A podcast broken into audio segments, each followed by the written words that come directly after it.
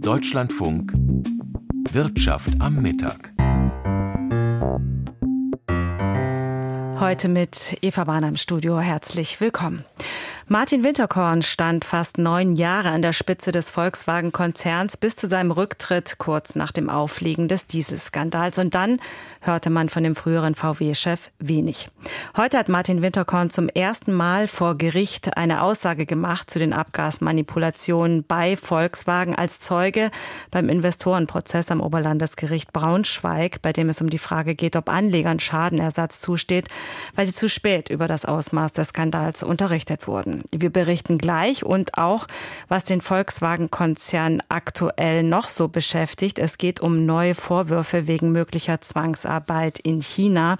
Und damit gehen wir zunächst in den Frankfurter Börsensaal zu Claudia Werle. Frau Werle, reagiert die VW-Aktie denn auf die sich hartnäckig haltenden Vorwürfe der Menschenrechtsverletzungen in China? Ist das mittlerweile auch ein Investorenthema? Ja gut, das äh, spielt immer eine Rolle. VW-Aktien, die sind leicht im Minus äh, in dem gemeinsam mit dem chinesischen Partnerunternehmen betriebenen VW-Werk. Da haben einmal knapp 200 Menschen gearbeitet, von denen rund 50 der muslimischen Minderheit angehören. Aber das sind etwas ältere Zahlen. Schon seit geraumer Zeit äh, laufen die Geschäfte in China ja auch nicht mehr ganz so gut für VW, was ja auch daran liegt, dass die Nachfrage nicht mehr ganz so groß ist. Dort nicht nur nach Autos, generell auch nach deutschen Exporten. Das spiegelt sich auch in den Außenhandelszahlen, die das Statistische Bundesamt heute Morgen vorgelegt hat. China ist zwar noch immer der wichtigste Handelspartner für die deutsche Wirtschaft, aber die Relevanz, die nimmt ab. Darüber habe ich kurz vor der Sendung mit Jörg Krämer gesprochen. Er ist Chefvolkswirt der Commerzbank. Seiner Meinung nach hängt das vor allem damit zusammen, dass es in China wirtschaftlich gesehen nicht mehr so rund läuft. Es wird weniger produziert, es werden demzufolge auch weniger Güter nachgefragt. Nun geht äh, die EU seit einiger Zeit auf Distanz zu China. Ob die Auswirkungen denn schon zu spüren sind, wollte ich von Jörg Krämer wissen. Ja und nein. Also letztendlich äh, driftet der Westen und äh, China auseinander, politisch und letztlich auch wirtschaftlich. Das führt dann dazu, dass China versucht, unabhängiger zu werden von westlichen Technologien. China verfolgt eine Autarkie-Strategie, hat damit aber erst begonnen.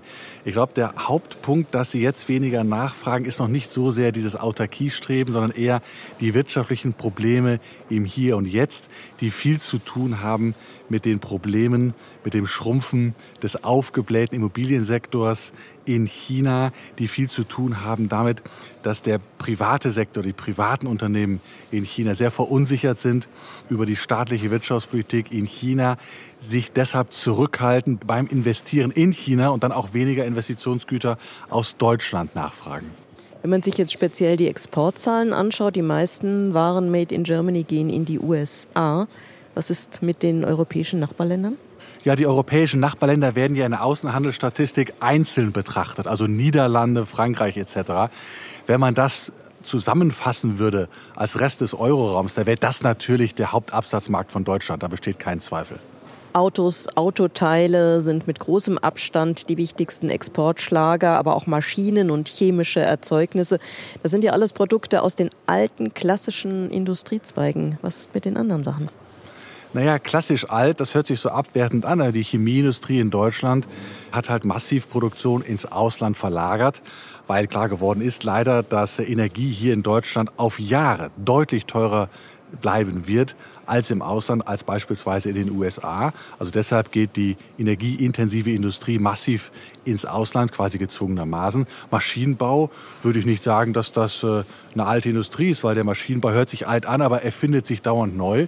Das ist nicht das Thema. Autos natürlich. Der chinesische Markt wird mittlerweile dominiert durch die chinesischen Anbieter, die halt Vorteile haben, früher angefangen haben mit der Elektrifizierung.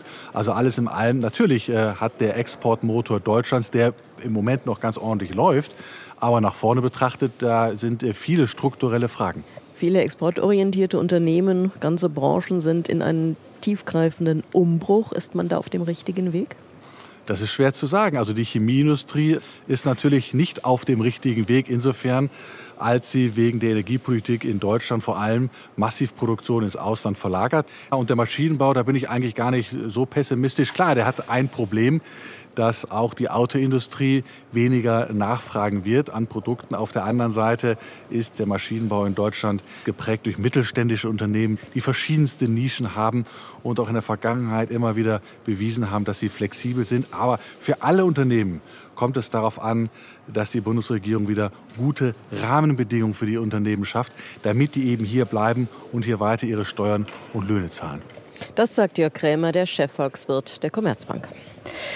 Es gab ja heute, Frau Werle, auch positive Konjunkturzahlen. Die Industrieproduktion in der Eurozone, die hat überraschend zugelegt. Kommt das gut an? Ja, Im Vergleich zum Vormonat gibt es ein Plus von 2,6 Prozent. Besonders die Produktion von Investitionsgütern hat zugelegt. Also da geht es um Maschinen, technische Anlagen oder Fahrzeuge, die jetzt nicht für den Endkunden bestimmt sind, sondern für die Herstellung von Gütern gebraucht werden. Regional allerdings gibt es sehr große Unterschiede, besonders schwach die Entwicklung in Deutschland. Und wenn wir jetzt auf den DAX schauen, der hat sich von seinem Tagestief erholen können, steht jetzt 0,3 Prozent im Plus bei 16.937 Punkten. Allerdings die jüngsten Inflationsdaten aus den USA liegen vielen Anlegern immer noch schwer im Magen. Sie müssen einfach ihre Hoffnungen begraben, dass die US-Notenbank bald die Zinsen senken wird. Äh, Fed-Chef Jerome Powell hat bereits vor Veröffentlichung der Daten vor allzu großen Erwartungen gewarnt, einfach weil diese letzte Meile bei der Inflationsbekämpfung sehr, sehr schwierig sei.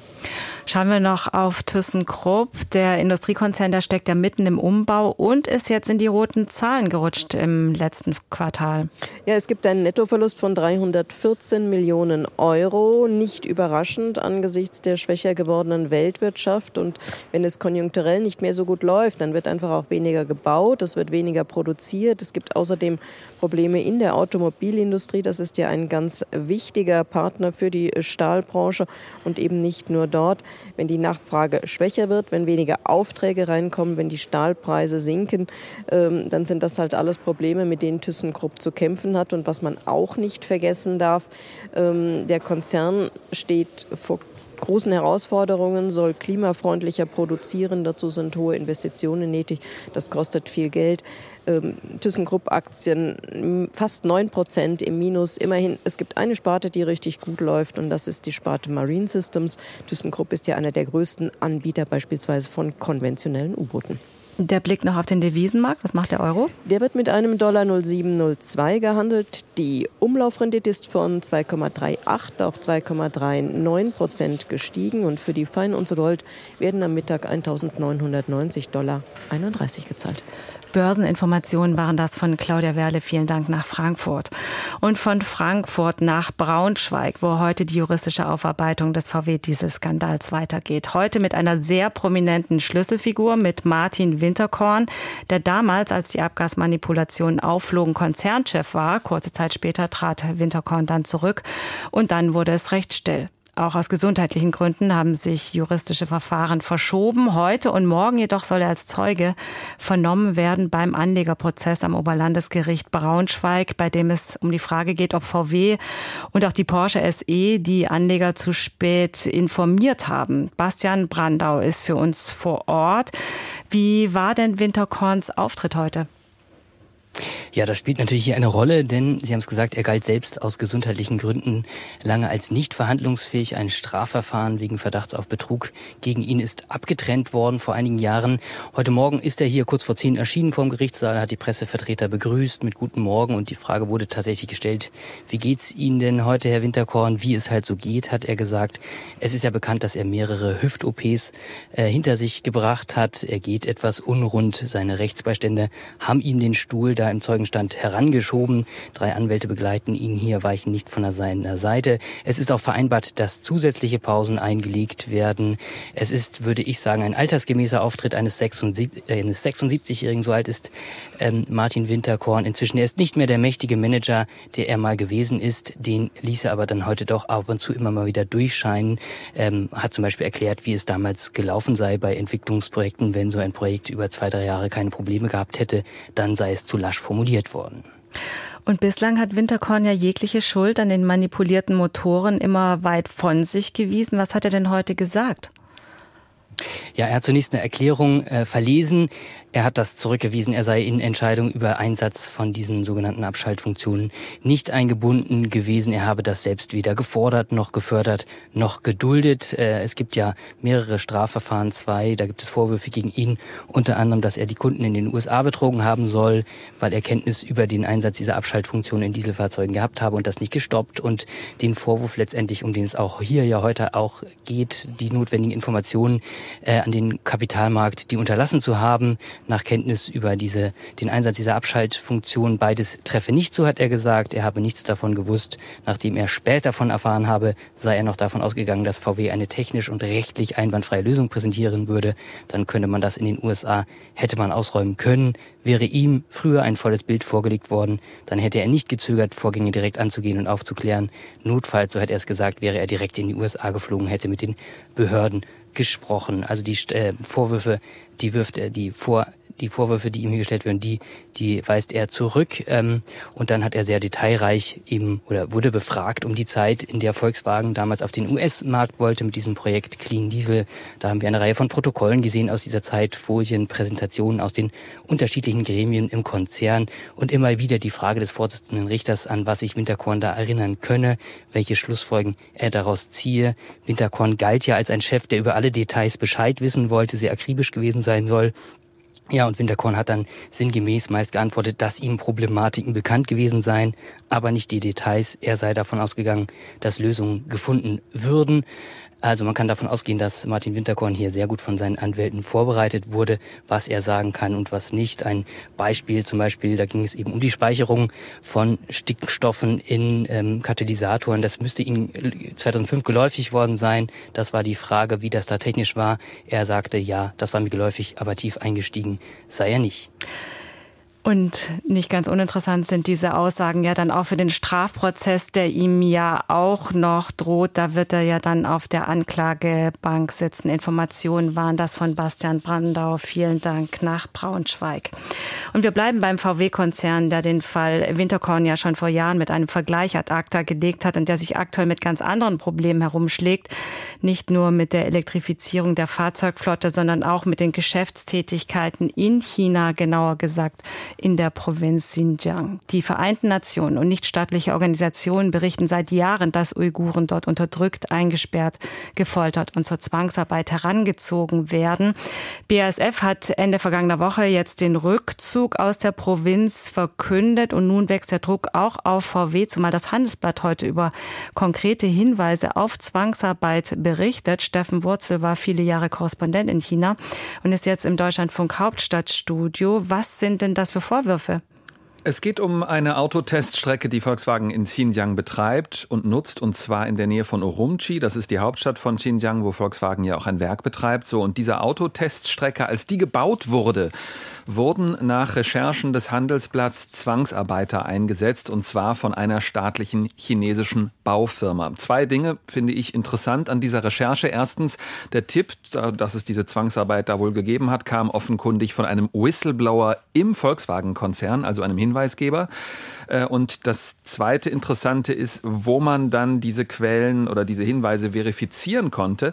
Das waren nämlich, mal wieder muss man sagen, öffentlich zugängliche Quellen, die tatsächlich Hinweise auf diese Zwangsarbeit bestätigen. So standen zum Beispiel auf der Webseite dieses fraglichen chinesischen Bauunternehmens detaillierte Texte, in denen beschrieben wird, dass beim Bau dieser Volkswagen-Teststrecke äh, Zwangsarbeiter äh, beteiligt waren. Wie reagiert denn das Volkswagen-Management auf die neuen Vorwürfe? Ja, Volkswagen hat heute mitgeteilt, man befinde sich zurzeit in Gesprächen mit SAIC, SAIC, also dem staatlichen chinesischen Joint Venture Partner von VW.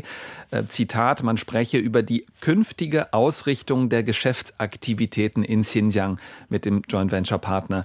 So, und zwischen den Zeilen ähm, kann man da so ein bisschen herauslesen, dass es durchaus Bewegung gibt. Äh, Volkswagen sagt, es werden verschiedene Szenarien geprüft und mehrere Medien berichten inzwischen, dass es tatsächlich ein Szenario sein könnte, dass sich Volkswagen zurückzieht aus Xinjiang. Das ist ja längst nicht mehr nur ein wirtschaftliches, sondern auch ein politisches Thema geworden. Wächst denn auch aus der Politik der Druck auf VW? Ja, das wird ganz deutlich. Also, dass Chinas Staats- und Parteiführung muslimische Minderheiten in Xinjiang unterdrücken lässt, nicht nur dort, aber vor allem dort eben, das ist ja seit vielen Jahren bekannt. Aber in den vergangenen Monaten gab es eben noch viele weitere Hinweise, dass es wirklich überparteilich viele Stimmen gibt, die sagen, okay, alle deutschen Firmen, die dort aktiv sind in Xinjiang, die machen sich letztlich schuldig oder zumindest mitverantwortlich. Ich konnte vorhin darüber sprechen mit Frank Schwabe. Er sitzt für die SPD im Bundestag. Er ist der menschenrechtspolitische Sprecher Sprecher der SPD-Fraktion und äh, er hat dies gesagt. China insgesamt ist die Menschenrechtslage natürlich ziemlich verheerend, aber wir haben in Xinjiang eben noch eine besondere Situation, dass wir ja wirklich glaubwürdige Berichte darüber haben, dass eine komplette Kontrolle der Menschen stattfindet, dass Menschen in Internierungslagern sind. Gleichzeitig ist China ebenso undurchsichtig, dass man eigentlich keine Transparenz bekommen kann. Das folgt daraus, dass die Entscheidung von BASF dieser Tage richtig ist, sich äh, aus Xinjiang zurückzuziehen und äh, dass VW das ganz genauso handhaben muss. Frank Schwabe für die SPD im Bundestag. Also es lässt sich festhalten, Volkswagen steht gerade jetzt nach dem angekündigten Rückzug von BASF aus Xinjiang doppelt unter Druck. Und wäre das denn so einfach für Volkswagen, sich aus Xinjiang zurückzuziehen? Also da muss man natürlich als großes Unternehmen wie Volkswagen immer Kosten, Risiken abwägen mit den Vorteilen. Es ist so, dass es ökonomische Vorteile für Volkswagen dort aktiv zu sein eigentlich gar nicht gibt. Die sind minimal, das sagen Insider bei Volkswagen selbst, aber auch Brancheninsider. Es bestehen aber politische Vorteile für ein Unternehmen wie Volkswagen, sich dort anzusiedeln. Dass es dort ein Werk gibt von Volkswagen, das war von Beginn an eine politische Entscheidung, ein politisches Statement, um Nähe zu demonstrieren zur kommunistischen chinesischen Staatsführung. Das ist natürlich für ein großes Unternehmen wie VW in China sehr nützlich. So, und wenn man sich jetzt zurückziehen würde, wäre das natürlich auch ein politisches Zeichen in Richtung Staats- und Parteiführung. Ähm, also das ist tatsächlich ein Dilemma, in dem sich Volkswagen meiner Ansicht nach jetzt befindet. Dazu kommt noch, dass es sehr komplizierte Eigentumsverhältnisse gibt. Also ganz so einfach ist ein schneller Rückzug für Volkswagen aus Xinjiang tatsächlich nicht. Einschätzungen waren das von Steffen Wurzel. Vielen Dank nach Berlin. Und wir schauen nach Großbritannien, wo sich die Inflation hartnäckig hält. Zwar hat sich der Preisdruck von über 11 Prozent zurückschrauben lassen durch mehrere Zinserhöhungen auf aktuell 4 Prozent. Dennoch bleiben vor allem Lebensmittel teuer. Und das liegt nicht nur an teuren Rohstoffen und hohen Energiepreisen, sondern ist auch eine Brexit-Folge. Und auch die Erzeuger von Lebensmitteln, die Bauern, die leiden. Nicht nur, weil der Verhandlungsspielraum mit den Supermarktketten kleiner geworden ist, auch weil Exportchancen dramatisch schwinden. Und so gehen auch britische Bauern in inzwischen auf die Barrikaden, wenn auch eher behutsam, wie Christine Heuer berichtet. Es hat lange gedauert, doch vor ein paar Tagen war es soweit. 30 Trecker fuhren in geschlossener Reihe aufreizend langsam den Jubilee Way in Dover entlang. An ihnen waren Transparente befestigt, auf denen keine Billigimporte mehr stand oder Nein zu neuseeländischem Lamm. Allzu weit kamen die protestierenden Bauern nicht. Die Polizei löste ihren Konvoi noch vor dem Hafen auf. Verglichen mit den Bildern aus europäischen Hauptstädten mutet fast rührend an, wie die Bauern in Großbritannien versuchen, auf sich aufmerksam zu machen. Jeff Gibson aus Kent hat die Demo in Dover spontan auf die Beine gestellt. Im Radiointerview am nächsten Morgen räumt er Mentalitätsunterschiede zwischen britischen und Landwirten vom Kontinent ein. As UK farmers, we're very good at keeping quiet, talking in the pub, complaining about how bad things are. Wir bleiben lieber still und besprechen im Pub, wie schlimm unsere Lage ist. Anders als die französischen und europäischen Bauern werden wir nicht aktiv. Aber jetzt ist ein Punkt erreicht, an dem wir Gehör finden müssen. And we don't take action like the French farmers and the European farmers. And it just got to a point where im rechten Fernsehkanal GB News moderiert Tory-Politiker Jacob Rees-Mogg seine eigene Sendung. Hier versucht er mit dem südenglischen Farmer David Catt ins Gespräch zu kommen. Good evening, Mr. Catt. Will you be joining me in celebrating the four years since we departed from the EU? Feiern Sie mit mir zusammen vier Jahre Brexit? Nein, nicht im geringsten. Er hat der britischen Landwirtschaft kein Jota geholfen. Im Gegenteil habe der EU-Austritt den Bauern im Königreich massiv geschadet. No businessman puts a barrier between itself and its biggest. Kein Geschäftsmann errichtet eine Grenze zwischen sich und seinem größten Kunden, schimpft David Catt. Unser größter Markt, belehrt Rees-Mogg ihn, sind die USA. Aber nicht für Lebensmittel, kontert der Landwirt. Not the EU.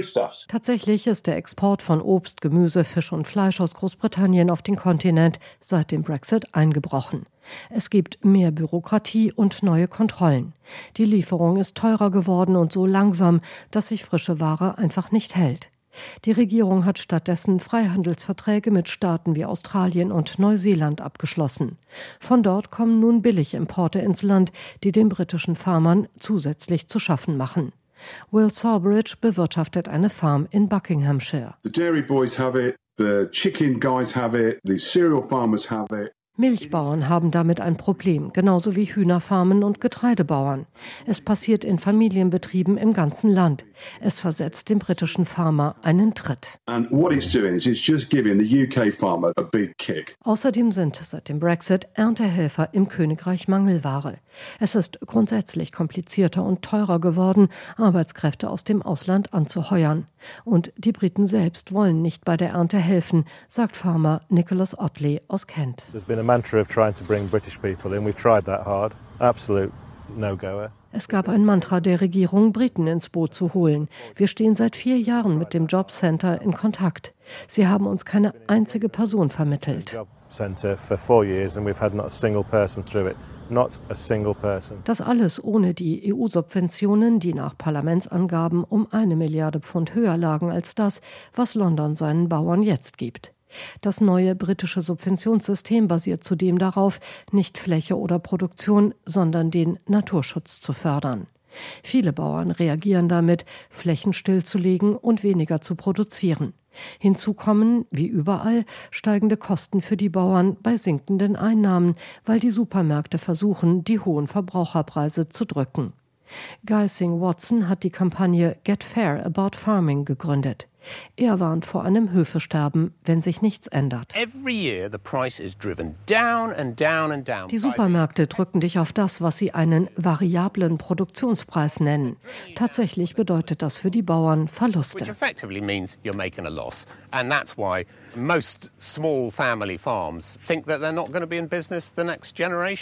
Über die Lage der Bauern in Großbritannien Christine Heuer. Und wir kommen zur Wirtschaftspresseschau.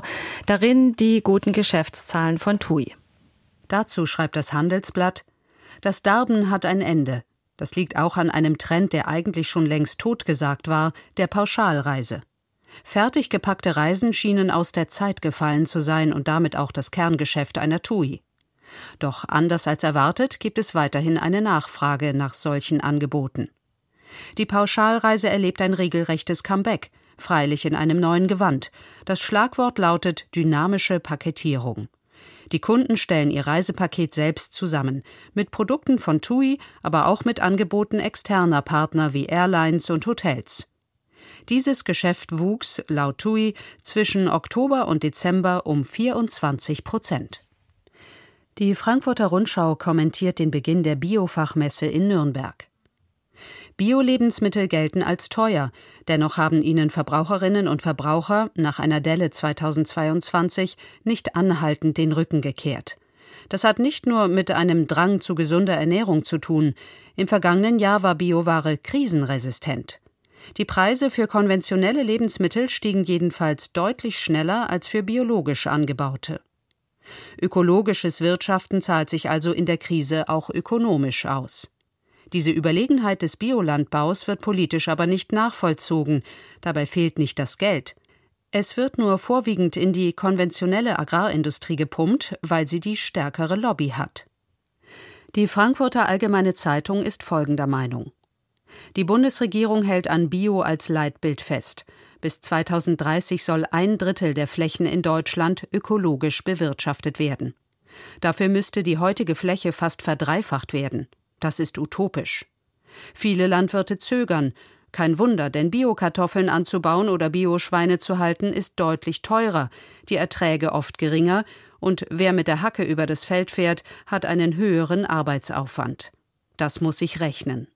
Und wer seinen Betrieb auf Bio umstellt, tut das nur wohl überlegt, denn der Prozess dauert Jahre. Nicht zuletzt muss dafür zunächst einmal die Nachfrage gesichert sein. In einem kleinen Marktsegment wie diesem kann es schneller zu Überangeboten kommen. Will Bio in der Breite erfolgreich sein, muss es zwangsläufig wirtschaftlicher werden. Soweit die Wirtschaftspresseschau. Klimafasten ist gleich ein Thema in Deutschland heute hier nach den Nachrichten und warum Kirchen den Klimaschutz ins Zentrum der Fastenzeit stellen. Dann mit meiner Kollegin Sonja Meschkat am Mikrofon. Ich sage an dieser Stelle vielen Dank für Ihr Interesse an der Wirtschaft. Im Studio war Eva Bahner.